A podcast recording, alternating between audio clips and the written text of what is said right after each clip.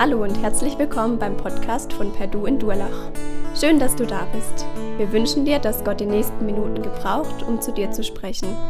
Viel Freude dabei.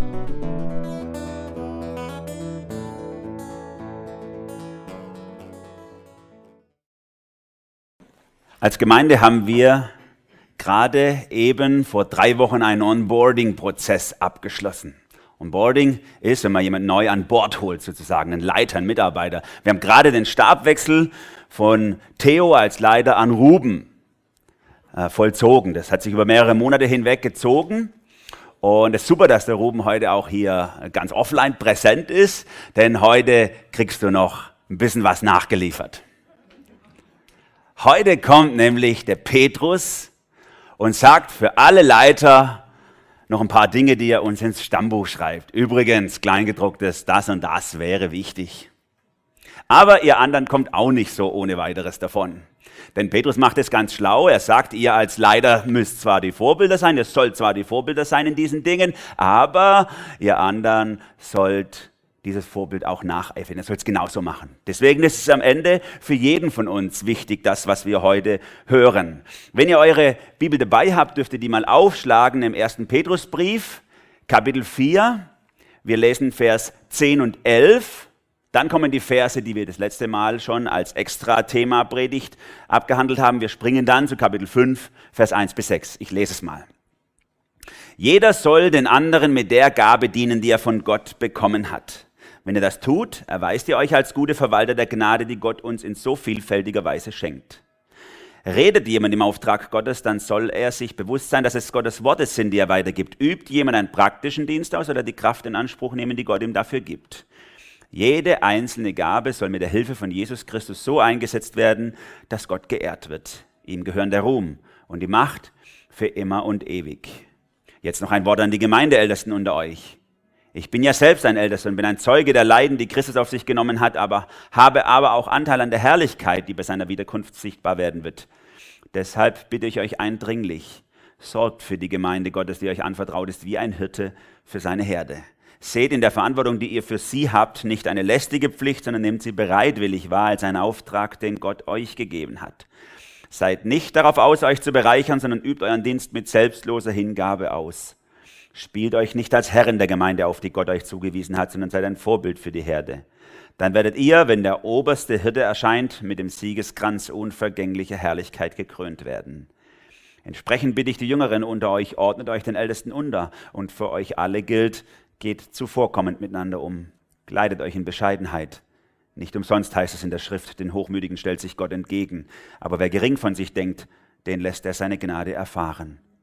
Beugt euch also unter die starke Hand Gottes, dann wird er euch erhöhen, wenn die Zeit dafür gekommen ist. Für jeden von uns hat dieser Text etwas drin. Vier Gedanken, so glaube ich, hat Petrus für uns hier in diesen Bibeltext eingeflochten. Die möchte ich euch mal weitergeben. Der erste Gedanke, der in Kapitel 4, Vers 10 geschildert wird, verwalte deine einzigartige Begabung. Kennt ihr das Bild? Hat es schon mal jemand gesehen? Das hier zu sehen ist. Also vielen Dank. Ähm, nein, das ist nicht Van Gogh, sondern das ist Emanuel Grauer. Das habe ich mit 16 gemalt. Aber es ist natürlich ein abgemaltes Bild von Van Gogh. Aber es ist super, dass ihr es nicht erkannt habt.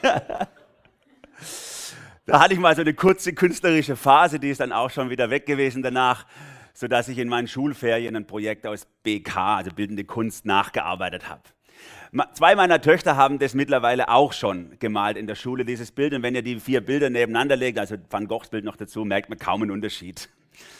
Nein, Späßle, natürlich. Da es trotzdem das, das gleiche Thema ist, ist es natürlich komplett unterschiedlich. Sogar wenn ihr es jetzt genau gekannt hättet, das Bild, würdet ihr sehen, die Farbwahl ist eigentlich nicht besonders gut getroffen. Es sind halt nur Wasserfarben am Ende. Aber das Tolle ist, jeder hat eine ganz eigene Art, dieses Bild zu interpretieren. Ich, anders als meine Töchter und Van Gogh, was den umgetrieben hat, weiß ich sowieso nicht. Ich habe mal eine Bildbesprechung gelesen. Es ging eigentlich um Selbstmord bei dem Bild. Das war jetzt nicht so äh, toll. Ähm, auf jeden Fall, das ist für mich ein Bild geworden für das, was Gott uns als Nachfolger von ihm anvertraut hat. Jeder hat eine ganz eigene Farbpalette und Begabung bekommen, die nur auf ihn zugeschnitten ist. Jeder von uns ist einzigartig gemischt von Gott. So wie du dein Lebensbild malst, so wie du dein Glaubensleben lebst, kann es niemand anders. Und selbst wenn alle anderen genau das gleiche Thema behandeln, äh, die gleiche Vorlage haben, bei jedem kommt was anderes raus. Deswegen bist du auch unersetzlich. Und Petrus drückt es hier aus, indem er sagt, Gott hat uns auf vielfältige Weise unsere Gaben geschenkt. So vielfältig wie Menschen sind, sind unsere Begabungen. Aber es soll ein Ziel haben, nämlich, dass wir sie gut verwalten. Und gut verwalten, sagt er, heißt, dass wir damit dienen. Sei bereit zu dienen. Es ist ein Thema für jeden von uns, ganz speziell aber auch für die, die die Leiden und Verantwortung tragen.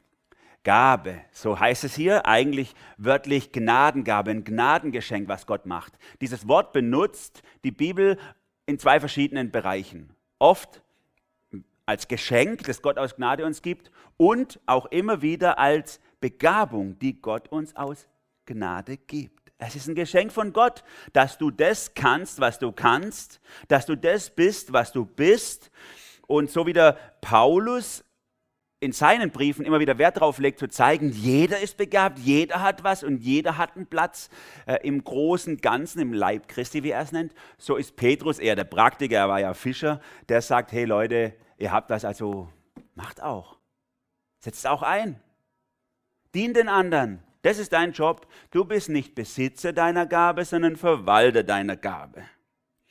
Und mit diesem Begriff Verwalter knüpft Petrus an etwas an, was damals in der Umwelt natürlich sehr gut verstanden wurde. Für uns manchmal ist es noch weit weg, aber damals hat jeder, der irgendwas besessen hat, Verwalter eingesetzt für seine Ländereien, für sein Geld oder für seine Kinder oder andere Ressourcen, Lebensmittelvorräte. Und diese Verwalter sollten das also anstelle von dem Besitzer verwalten und ordentlich einbringen. Und so sagt Petrus, das, was du hast, deine einzigartige Farbpalette an Begabung, sollst du ordentlich einsetzen. Sie gehört nämlich gar nicht dir sondern sie gehört letztlich Gott selber oder Paulus sagt es mal Epheser 4, der Gemeinde. Dort soll deine Begabung dienen, den Menschen, den, den ähm, sage ich mal, Bedürfnissen, die die anderen haben im Leib Christi, die anderen Christen. Was ist deine Gabe? Kannst du gut reden?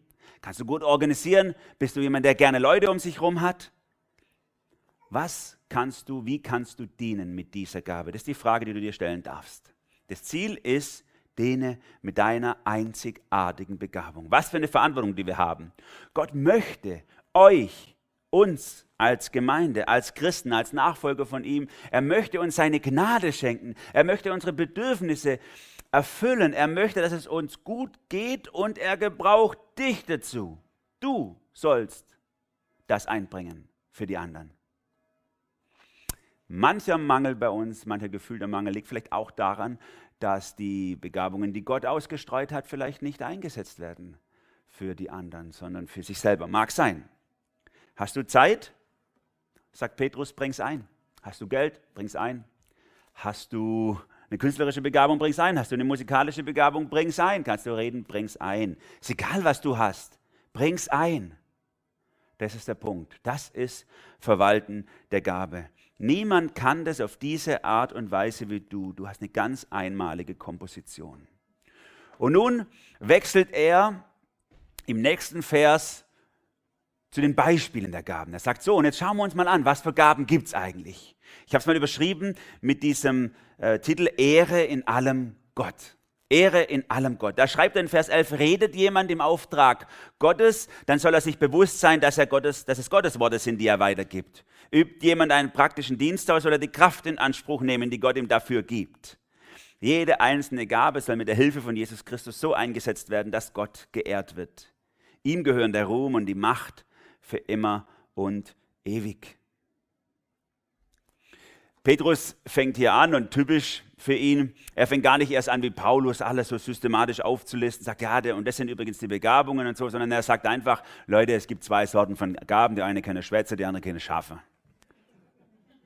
Also, eine, der eine hat Redebegabung, im Hauskreis ein Thema halten, im Teenie-Kreis, im Jugendkreis oder in der, in der, im Gottesdienst hier oder auch in der Seelsorge miteinander eins zu eins reden. Manche können halt gut reden. Dann sollen sie es auch im Auftrag Gottes tun. Und manche können anpacken, Jugendhaus renovieren oder so, dann sollen sie es in der Kraft Gottes tun. Es gibt da qualitativ keinen Unterschied zwischen den zwei Dingen. Die, die reden, da benutzt, benutzt äh, Petrus ein Wort, was eigentlich für dieses Orakelbefragen benutzt wurde. Vielleicht kennt ihr das Orakel von Delphi, wenn man was wissen wollte. In der, in der griechischen Welt ist man nach Delphi gereist, hat das Orakel befragt.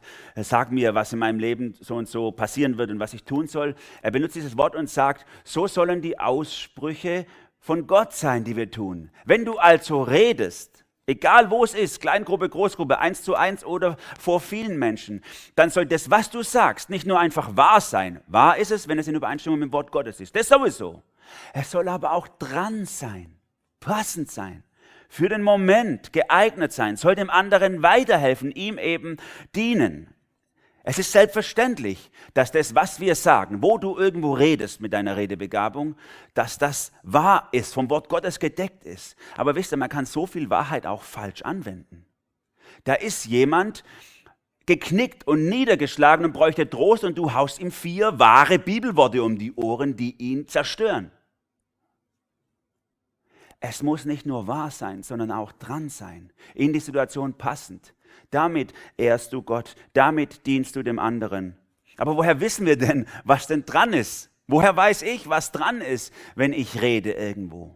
Auch da gibt es sicherlich kein Patentrezept, so acht, acht Sachen, die ich abhaken muss, damit ich weiß, es ist richtig, dass ich das jetzt sage, sondern, sondern da gilt es für alle, die irgendwo reden, nah an Jesus dran sein, den Herzschlag Gottes spüren, in enger Verbindung mit Gott sein dann entwickeln wir auch immer mehr ein Gespür, was dran ist in einer bestimmten Situation. Ich übe das für mich zum Beispiel ein, wenn ich ganz persönlich für mich Zeit habe, mit Gott zu beten und äh, Bibel zu lesen, dann versuche ich immer wieder auch zu hören, Herr, willst du durch das, was du jetzt durchs Wort zu mir sagst, auch jemand anderes was sagen? Und dann kann es sein, ich texte jemand einen Bibelvers weil ich den Eindruck habe, dass das, was ich gelesen habe, in die Situation von dem und jenem passt. Passt nicht immer. Ich habe auch mal einen Text geschrieben, der gesagt hat, vielen Dank, dass du es gemacht hast, finde ich genial, habe keine Ahnung, was ich damit machen soll. Ne? Aber es ist toll, dass du es gemacht hast. Kann passieren. Das ist, äh, wie soll ich sagen, Übung oder so. Aber ich selber erlebe es, dass einer der ehemaligen Leiter des ganzen Verbandes, zu dem unsere Gemeinde gehört, dass der mich alle paar Monate mal anruft. Das sind so 90 Sekunden Telefonate. Dann sagt er, Emanuel, ich habe ein Wort des Herrn für dich. Und dann zitiert er mir einen Bibelvers und sagt, der Herr segne dich. Ein guter Tag, tschüss, wartet gar nicht, was ich sage, legt einfach wieder auf. Super. Ich genieße das, finde es voll genial. Das ermutigt mich, das verschönert mir den Tag. Finde ich klasse, dass ich den Eindruck habe, hier ist jemand über 80 und er hört auf den Geist Gottes. Was ist jetzt vielleicht dran, jemand ins Leben reinzusagen? Redet jemand im Auftrag Gottes, dann soll er sich bewusst sein, dass es Gottes Worte sind, die er weitergibt. Die sollen wahr und die sollen dran sein. Und jetzt denkt man vielleicht so, ja klasse, das verstehe ich noch. Wenn jemand hier vorne predigt, dann muss es wirklich so sein. Aber wenn ich jetzt da, wie wir es jetzt gerade hatten, die letzten Monate im Jugendhaus, äh, sage ich mal, die Wände streiche oder abklopfe, dann brauche ich das nicht. Da muss man ja nur schaffen können. Und mit diesem, mit diesem äh, Vorurteil räumt Petrus hier auf. Er sagt, und die anderen, für die anderen gilt es genau gleich, diese Gottesbeziehung. Äh, Übt jemand einen praktischen Dienst aus oder die Kraft in Anspruch nehmen, die Gott ihm dafür gibt. Boom, genauso. Ihr die ihr Kaffee kocht, die ihr Kekse hinrichtet, die ihr, die ihr den, den Teenie-Kreisraum nach dem Teenie-Kreis zusammenfegt und den Müll wegräumt, die ihr den Rasen mäht, ähm, tut es in der Kraft Gottes.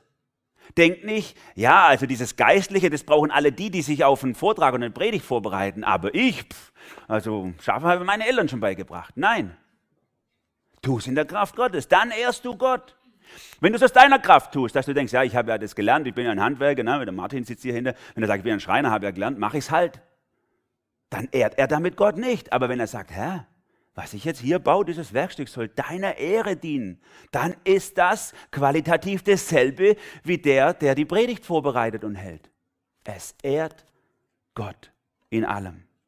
Alle unsere Begabungen, sagt Petrus, und da kommt er ja aus dem Handwerk, egal ob Schwätzen oder Schaffen sollen Gott ehren. Und dann sind wir die richtigen Haushalter. Jede einzelne Gabe soll mit der Hilfe von Jesus Christus so eingesetzt werden, dass Gott geehrt wird.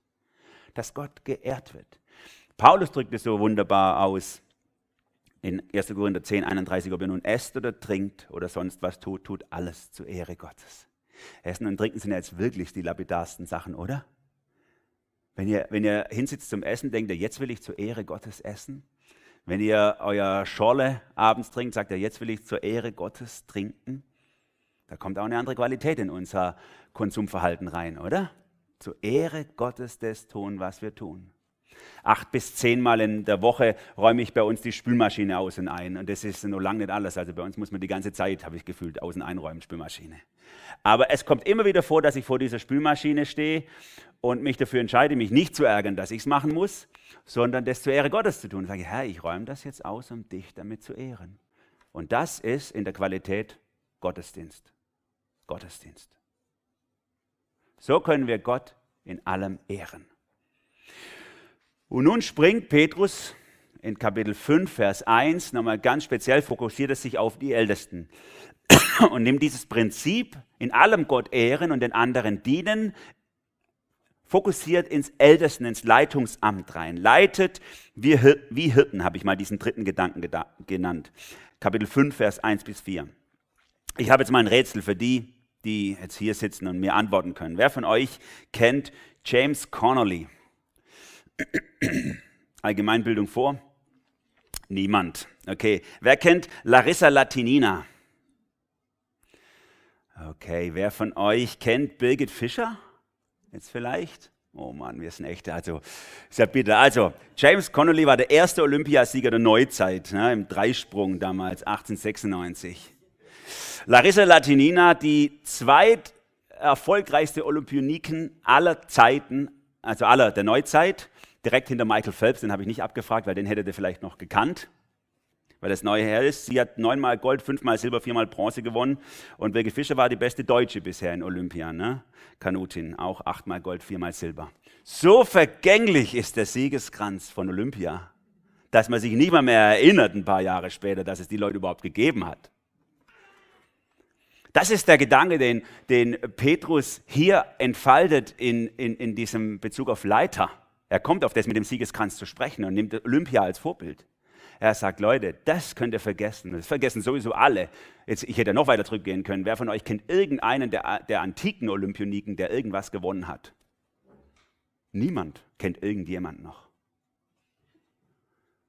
aber den Siegeskranz, den Gott uns aufsetzt, als Leiter in unserer Verantwortung, der ist ewig und unvergänglich in alle, in, für alle Zeit. Jetzt noch ein Wort an die Gemeindeältesten unter euch. So beginnt er hier. Ich bin ja selber ein Ältester, bin ein Zeuge der Leiden, die Christus auf sich genommen hat, habe aber auch Anteil an der Herrlichkeit, die bei seiner Wiederkunft sichtbar werden wird. Deshalb bitte ich euch eindringlich bevor er jetzt seine Bitte kommt, stellt er sich mit den, mit den Leitern der Gemeinden, an die er schreibt, auf eine Ebene. Er sagt, ich bin Mitältester und ich spreche jetzt zu euch als Ältester. Er benutzt hier einen Begriff von drei, die möglich gewesen wären für Leiter in der Gemeinde. Es gibt drei Begriffe im Neuen Testament für Leiter von Gemeinden. Das eine ist Pastor, also Hirte das andere ist Bischof, also Aufseher und das dritte war der Älteste. Und wenn er diesen Begriff benutzt, ihr Ältesten für die Leiter, dann will er damit sagen, ihr seid doch reife Menschen, weil von älteren Leuten nimmt man an, die haben dann viel Erfahrung gesammelt, sind ein bisschen reifer als die Jüngeren, so soll das zumindest sein. Das ist diese, Quali also diese Qualitätsausdruck gewesen für die Ältesten, ihr, für die Leiter, ihr Ältesten. Und er selber bezeichnet sich als Mitältester, sagt also, ich bin mit euch auf einer Ebene. Wir alle sind Leiter in unserem Bereich. Wir alle wollen doch reif sein in unserem Leitungsbereich. Und das muss er auch tun, weil jetzt kommt so ein bisschen leichte Kritik oder zumindest einen starken eine starke äh, Imperativ, eine starke Aufforderung, wie sie ihr Ältestenamt ausüben sollen. Aber zunächst mal die Beobachtung, er spricht die Ältesten als Team an. Er sagt, ihr Ältesten. Er sagt nicht, du Leiter, du Einzelner oder so, wie wir manchmal in unserer individualistischen Welt sehen würden, sondern Ältestenarbeit. Das heißt, Leitung in der Gemeinde ist immer eine Teamarbeit miteinander. Und da ist qualitativ auch nicht einer der Beste oder der Tollste, sondern nur miteinander kann diese Arbeit getan werden. Warum? Das können wir im Neuen Testament sehen. Warum sollen ein Team von Ältesten miteinander führen, die Gemeinde? Zum einen natürlich, weil mehr Leute vielleicht besser schützen können, besser entdecken können, wo sich Dinge einschleichen, die, die Unheil sind, die ungut sind, die kaputt machen und zerstören, statt aufzubauen.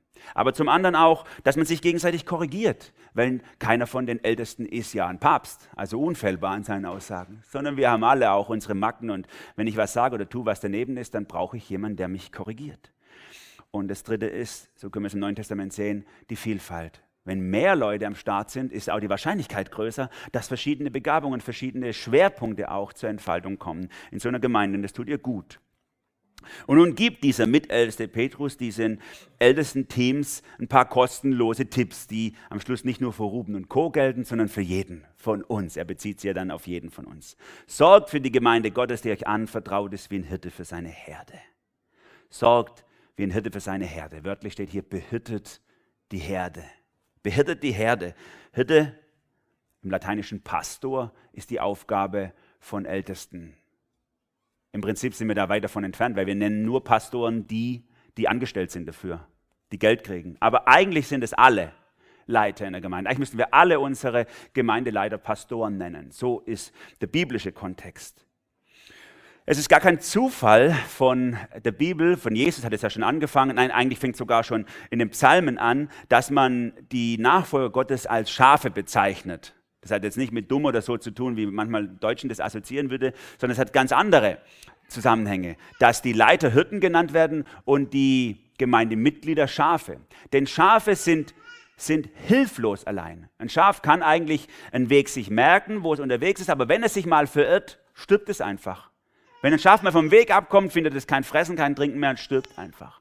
Schafe fressen auch einfach wahllos alles, wenn sie irgendwo sind. Die wissen überhaupt nicht, ob das ihnen gut tut oder ob es was Giftiges ist und sterben daran. Deswegen haben Hirten ja auch an ihrem Hirtenstab so eine, so eine kleine Schaufel, mit dem sie giftige Pflanzen rausstechen, damit die Schafe sie nicht fressen, weil die Schafe sehen nicht, oh, das tut mir aber nicht gut, die fressen es einfach. Schafe haben in ihrer, in ihrer Wolle die Fähigkeit, so Fette auszu, auszustoßen für, für Wärme und Schutz und so weiter, aber die führen dazu, dass sich an ihrem Hinterteil unglaublich viel Zeug verklebt. Und wenn das nicht von Zeit zu Zeit abgeschnitten werden würde oder gereinigt werden würde vom Hirten, dann würden sie da quasi einen Pfropfen auf ihren Hintern draufkriegen und würden sterben an Krankheiten oder was weiß ich was. Wenn Schafe hinfallen, können sie alleine nicht mehr aufstehen. Die stehen einfach da, liegen einfach da und zappeln. Wir sind Schafe. Damit ist Gott ganz klar. Er sagt, wir denken vielleicht, wir haben Ahnung, aber wir sind völlig hilflos ohne den Schutzraum, wo Hirten auf uns achten. Wir brauchen diesen Schutzbereich. Und dafür ist Gemeinde da. Gemeinde ist die Idee Gottes, um einen Schutzbereich zu schaffen, wo Menschen, die ihm nachfolgen, als Herde zusammenkommen, die von Hirten betreut werden, die darauf achten, dass sie gut geleitet sind. Vor einigen Jahren hatte ich hier mal im Winterspielplatz ein junges Ehepaar, die waren Christen und die haben mit mir vehement das, das durchdiskutiert, dass man keine Gemeinde braucht. Wir sind einfach nur Christen. Und wenn ich was, wenn ich was brauche, diskutiere ich es mit meiner Frau aus. Und dann haben wir ja die Bibel und fertig. Sage ich, das ist toll, also das ist klasse. Aber die Bibel ist ganz deutlich. Es braucht Gemeinde, es braucht Älteste, es braucht Leiter, die, denen du dich auch unterordnen kannst, von denen du Schutz erwarten darfst. Was, und, und wo du auch Beziehung und Gemeinschaft hast, wo suchst du das? Ja, wenn ich jemanden brauche, dann rufe ich jemand an und dann treffen wir uns. Das ist, das ist typisch individualistischer Zeitgeist. Ich mache mein Ding. Und deswegen betont es Petrus hier. Er sagt, ihr Ältesten sollt die Herde behirten, die Herde weiden. Und dann bringt er hier als als Unterhirtenanweisung sozusagen, Gott ist der Oberhirte, wir als Leiter die Unterhirten, bringt er hier drei Gefahren, die wir beim Leiten äh, umschiffen sollen. Und das gilt jetzt nicht nur für die Ältesten, die Gemeindeleiter, sondern das möchte ich euch allen, die in irgendeinem Bereich irgendwas irgendwo leitet, ins Stammbuch schreiben. Es ist so wichtig, das zu beachten. Das eine, das erste ist, er sagt, er tut's gezwungen und nicht, er tut's nicht gezwungen, sondern eifrig. Ne? Er schreibt hier, ähm, seht in der Verantwortung, die ihr für sie habt, nicht eine lästige Pflicht, sondern nehmt sie bereitwillig wahr als einen Auftrag, den Gott euch gegeben hat. Tut's freiwillig und nicht gezwungen. Es gibt auch so ein Pflichtverständnis, ja, es macht ja sonst keiner, muss ich's halt machen. Nein, das soll nicht die Einstellung sein. Wir sollen das freiwillig tun. Wir sollen das anstelle Gottes tun. Wir sollen es gerne tun. Wir als Leiter möchten uns immer wieder dazu durchringen, die, die Herde zu lieben und für sie zu sorgen, freiwillig und nicht gezwungen. Motivation muss von Gott herkommen, von unserer Gottesbeziehung und nicht aus anderer Quelle. Das Zweite, was gefährlich hier ist, ist der materielle Vorteil. Er sagt, seid nicht darauf aus, euch zu bereichern, sondern über euren Dienst mit selbstloser Hingabe aus. Es gibt auch die Möglichkeit, natürlich, wenn man leidet, Geld abzuzweigen. Wer von euch würde das merken, wenn ich von den Spenden, die ihr gebt, einfach mir ein neues, ja gut, neues Auto würde das sehen vielleicht, aber äh, keine Ahnung, irgendetwas wie ein Pool in den Keller stellen würde, den ich nie jemand zeigen würde. Also ich kann bescheißen, ich kann betrügen, wenn ich will, das sehen nicht viele Leute. Und es kommt auch immer wieder vor. Oder ich kann auch äh, unlautere Mittel äh, in Anspruch nehmen, um euch dazu zu bringen, mehr zu geben. Man kennt es ja von irgendwelchen obskuren Fernsehpredigern, die sagen, ne, gib mehr und Gott segnet dich mehr. Und am Schluss fahren sie halt mit dem Chat rum äh, und die Leute haben es Geld los. Nein, sagt Paulus, nicht so, Herr Petrus, nicht so, sondern ihr sollt nicht um materiellen Vorteilswillen die Gemeinde leiten, sondern ihr sollt eine ganz andere Motivation haben. Ihr sollt eben das mit selbstloser Hingabe tun. Ihr sollt euch hingeben, nicht die Gemeinde soll euch sich euch hingeben. Das ist die Anweisung an die Leiter. Und das Dritte, was die Gefahr ist, sagt er, dass man andere beherrschen möchte. Spielt euch nicht als Herren der Gemeinde auf, die Gott euch zugewiesen hat, sondern seid Vorbilder für die Herde.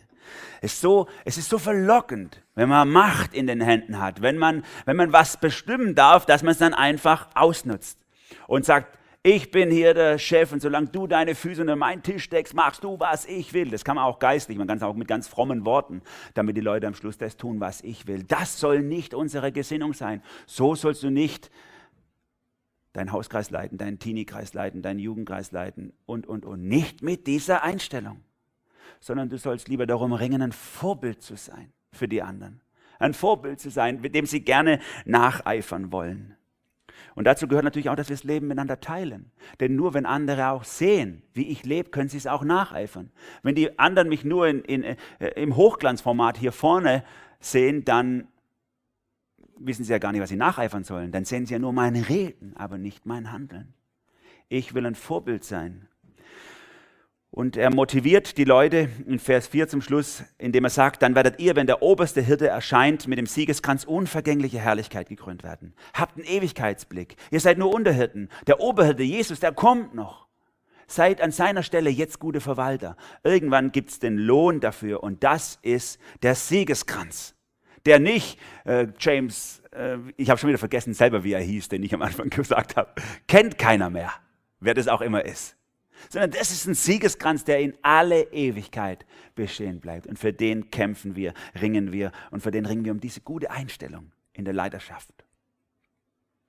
Und nun bezieht er das in dem, in dem letzten Teil unseres Bibeltextes heute auf alle Leute, auf die Jüngeren und auf überhaupt alle, die im Gemeindekontext dazugehören. Ordnet euch unter in Demut, so habe ich mal diesen vierten Gedanken genannt. Ordnet euch unter in Demut. Als ich in der ersten Klasse war, oder vielleicht war es auch die zweite Klasse, ich weiß nicht mehr ganz, da habe ich äh, im Zeugnis einen ganz bemerkenswerten Satz stehen gehabt. Damals gab es noch, ich weiß nicht, ob das immer noch so ist, so Text, Fließtextzeugnisse in der Grundschule. Und da stand in meinem Zeugnis, Emanuel äh, äh, kennt sich sehr gut aus in den Regeln der Klasse und kann diese auch auf die anderen anwenden. Ich habe richtig, ich habe Regeln gefeiert, also solange sie nur für die anderen gelten, finde ich das klasse. Und ich war ein absoluter Pharisäer, auf jeden Fall. Nur selber wollte ich mich nicht dran halten. Die Regeln sind die besten, die ich selber gemacht habe, auf jeden Fall.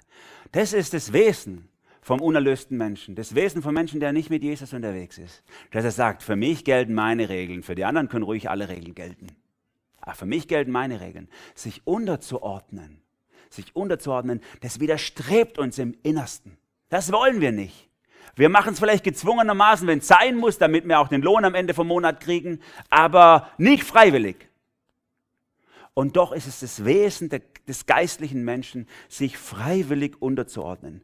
Er, er, bezieht sich hier auf das, was er zwei Kapitel vorher schon gesagt hat. Deswegen sagt er hier in seiner Überleitung, entsprechend bitte ich die Jüngeren oder gleichermaßen bitte ich die Jüngeren. Das hat er nämlich schon mal verwandt. Kapitel 2 Ende, Kapitel 3 Anfang. Da ging es um die Unterordnung Arbeitgeber, Arbeitnehmer, die Unterordnung in der Ehe zwischen Mann und Frau, die Unterordnung beim Staat. Und, das, und, da hat er schon damals dieses Wort benutzt. Er sagt, genauso wie Jesus sich untergeordnet hat, und wir haben das ja äh, am Anfang vom Gottesdienst gehört, Philipper 2, wie er sich untergeordnet hat. Genauso wie Jesus sich unterordnet, so sollt ihr euch auch unterordnen. Und jetzt zieht er auch diese Linie. Er sagt, entsprechend wie die Ältesten, die Leiter der Gemeinde sich Jesus unterordnen, so sollt ihr euch ihnen unterordnen. Oh, da kommt unser individualistisches, äh, ich will aber nicht, ganz, ganz arg hoch, ich will aber gar nicht. Die sollen natürlich mir dienen, die sollen natürlich nicht um Geld bemüht sein, die sollen natürlich nur, soll es ihnen um mich gehen, aber ich mache meine Regeln für mich selber am Ende. Ich nehme nur mit, was am besten ist für mich in der Gemeinde. So ist es manchmal in uns drin. Die Ältesten sollen Vorbilder sein in der Art, wie sie sich unterordnen Jesus dem die anderen in der Gemeinde nacheifern. Und nicht wiederum, es gilt für jeden Bezug, jeden Bereich, wo wir, wo wir leiten. Deswegen ist es Kapitel 2, Kapitel 3 und jetzt Kapitel 5 immer das Gleiche. Egal, wo du leitest und Verantwortung übernimmst, es ist das gleiche Thema. Egal, wo du dich unterordnen darfst, es ist das gleiche Thema. Tu es so, wie Jesus es getan hat.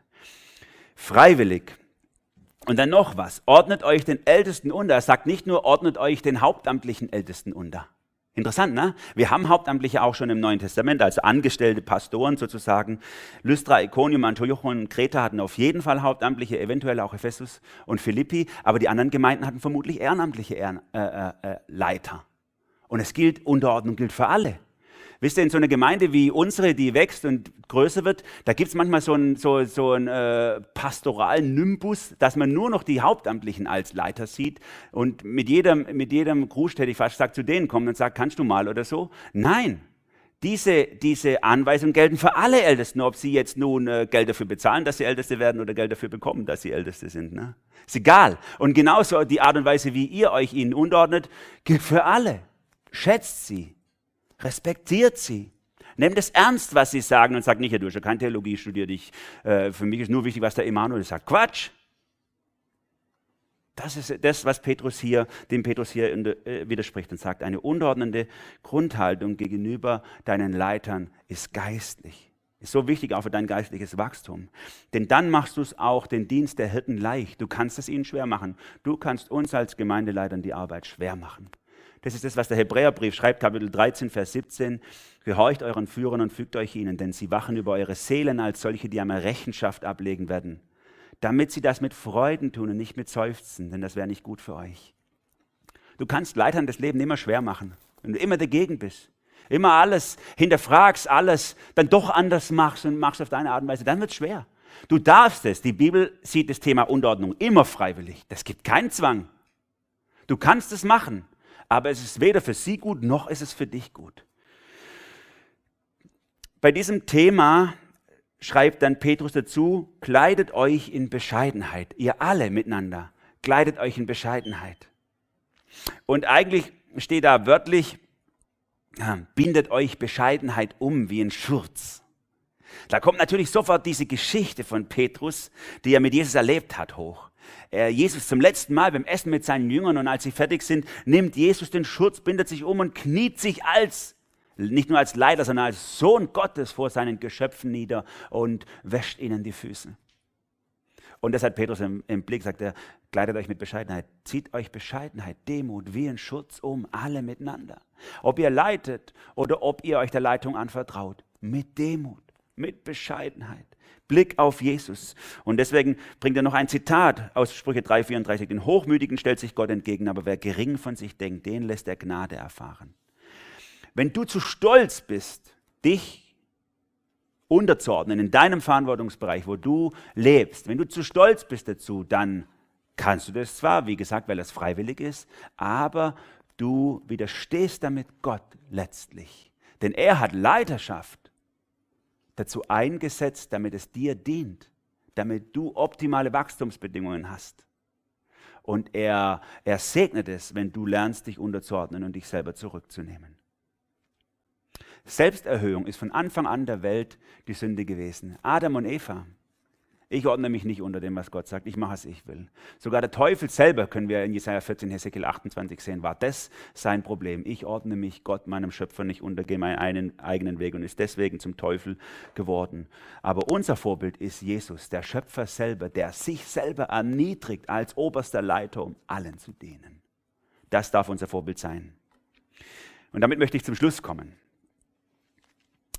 Der Dirigent Leonard Bernstein hat, wurde mal gefragt, welches Instrument, ich habe es schon mal genannt, dieses Zitat, ich finde es so cool, welches Instrument ist das Allerschwierigste zu finden für dein Orchester? Und da hat er kurz überlegt und hat gesagt, die zweite Geige. Ich kann jede Menge erste Geigen bekommen. Doch jemand zu finden, der mit Leidenschaft die zweite Geige spielt, ist schwierig. Aber wenn niemand die zweite Geige spielt, entsteht keine Harmonie. Das ist die Frage Gottes an dich heute. Egal, ob du leidest oder geleitet wirst, bist du bereit, die zweite Geige zu spielen? Bist du bereit, die zweite Geige zu spielen? In unserem Pastorenbüro, ihr dürft uns gerne mal besuchen, in unserem Pastorenbüro gibt es ein Zimmer für die Jugendpastoren und eins für die seriösen Pastoren, wie ich gerne sage an der Stelle. Bei den Jugendpastoren, die haben so eine, so eine schwarze Folie an ihrer Tür und da schreiben sie immer provokative Sachen drauf. Und da kam ich neulich ins Büro und da stand drauf auf ihrer Türe, We are youth pastors, we have to be crazy. Ne? Also wir sind Jugendpastoren, wir müssen ja verrückt sein. Also wir können, wir können eigentlich auch übersetzen, wir müssen verrückt sein, wir sind Jugendpastoren. Nee, aber es ist gemeint natürlich, wir sind Jugendpastoren, wir müssen ja auch verrückt sein. Ich bin direkt zu meinem PC, habe ihn hochgefahren, habe ein Dokument aufgemacht und habe bei uns auch einen Zettel an die Tür gehängt. Da steht jetzt drauf, we are pastors, we serve crazy people. Wir dienen verrückten Menschen. Das ist der Selbstanspruch, den ich habe an uns als Leiter. Die Welt kann verrückt sein um uns herum. Unser Auftrag ist, ihr zu dienen, den Menschen zu dienen, die uns anvertraut sind und für die wir Verantwortung tragen. Es ist so wunderschön, gibt ein Beispiel in der Bibel, das mich immer wieder beeindruckt, Elihu im Buch Hiob. Da ist Hiob, der dieses schreckliche Zeug erlebt und dann kommen seine drei super klugen und super weißen Freunde, die am Schluss alle daneben liegen und und sie labern ihn zu mit, es sind ja 42 Kapitel hier, du wirst ja gar nicht mehr fertig mit den ganzen Reden, die die schwingen. Sie haben so viel Ahnung, ist alles Bullshit. Und dieser Elihu, dieser Junge, der kommt auch und der redet, die, der redet die ganze Zeit gar nichts. Er hört nur zu, bis die ach so weißen Ältesten fertig sind mit Reden. Und dann fängt er an. Und das, was er sagt, hat Hand und Fuß. Das ist die Gesinnung der Bescheidenheit und Demut. Selbst wenn du als Junger besser weißt als alle Leiter zusammen, wie es funktioniert, wart trotzdem, bis sie fertig sind mit ihrem Senf, dann bist du dran. Das ist die Einstellung, die Petrus uns ins Stammbuch schreibt. Du hast etwas ganz Einzigartiges beizutragen zu dieser Gemeinde, zum Leib Christi weltweit. Niemand kann das auf diese Art und Weise tun, wie du es tust. Ring um die richtige Einstellung, dienend, demütig, unterordnend, respektvoll dann machst du es genau so wie Jesus selber und damit verherrlichst du und ehrst Gott. Amen. Ich möchte gern beten. Jesus, ich danke dir so sehr, dass du uns das in deinem Wort ins Stammbuch schreibst, dass wir lernen dürfen zu dienen, Herr. Und es widerstrebt uns. Das war nicht nur für die Menschen im ersten Jahrhundert äh, unverständlich, aber für uns auch, Herr. Wir wollen lieber herrschen statt dienen. Wir wollen lieber nehmen statt geben. Wir wollen was davon haben. Und du sagst, hey, schaut auf die Ewigkeit, auf den Siegeskranz, der bereit liegt und gebt dafür eure Rechte auf. Herr, ich bete so sehr um die Gesinnung in uns. Du weißt, wer jetzt hier alles hier ist oder zuhört, wo auch immer. Bring diese Gesinnung tief in unser Herz, dass es nicht um uns geht, sondern um dich. Dass wir gerne bereit sind zu dienen, Herr, egal wie verrückt die Menschen um uns herum sind. Du sollst geehrt und verherrlicht werden in alle Ewigkeit über das, wie wir leben, arbeiten, reden. Jesus, mach dich groß in uns. Amen.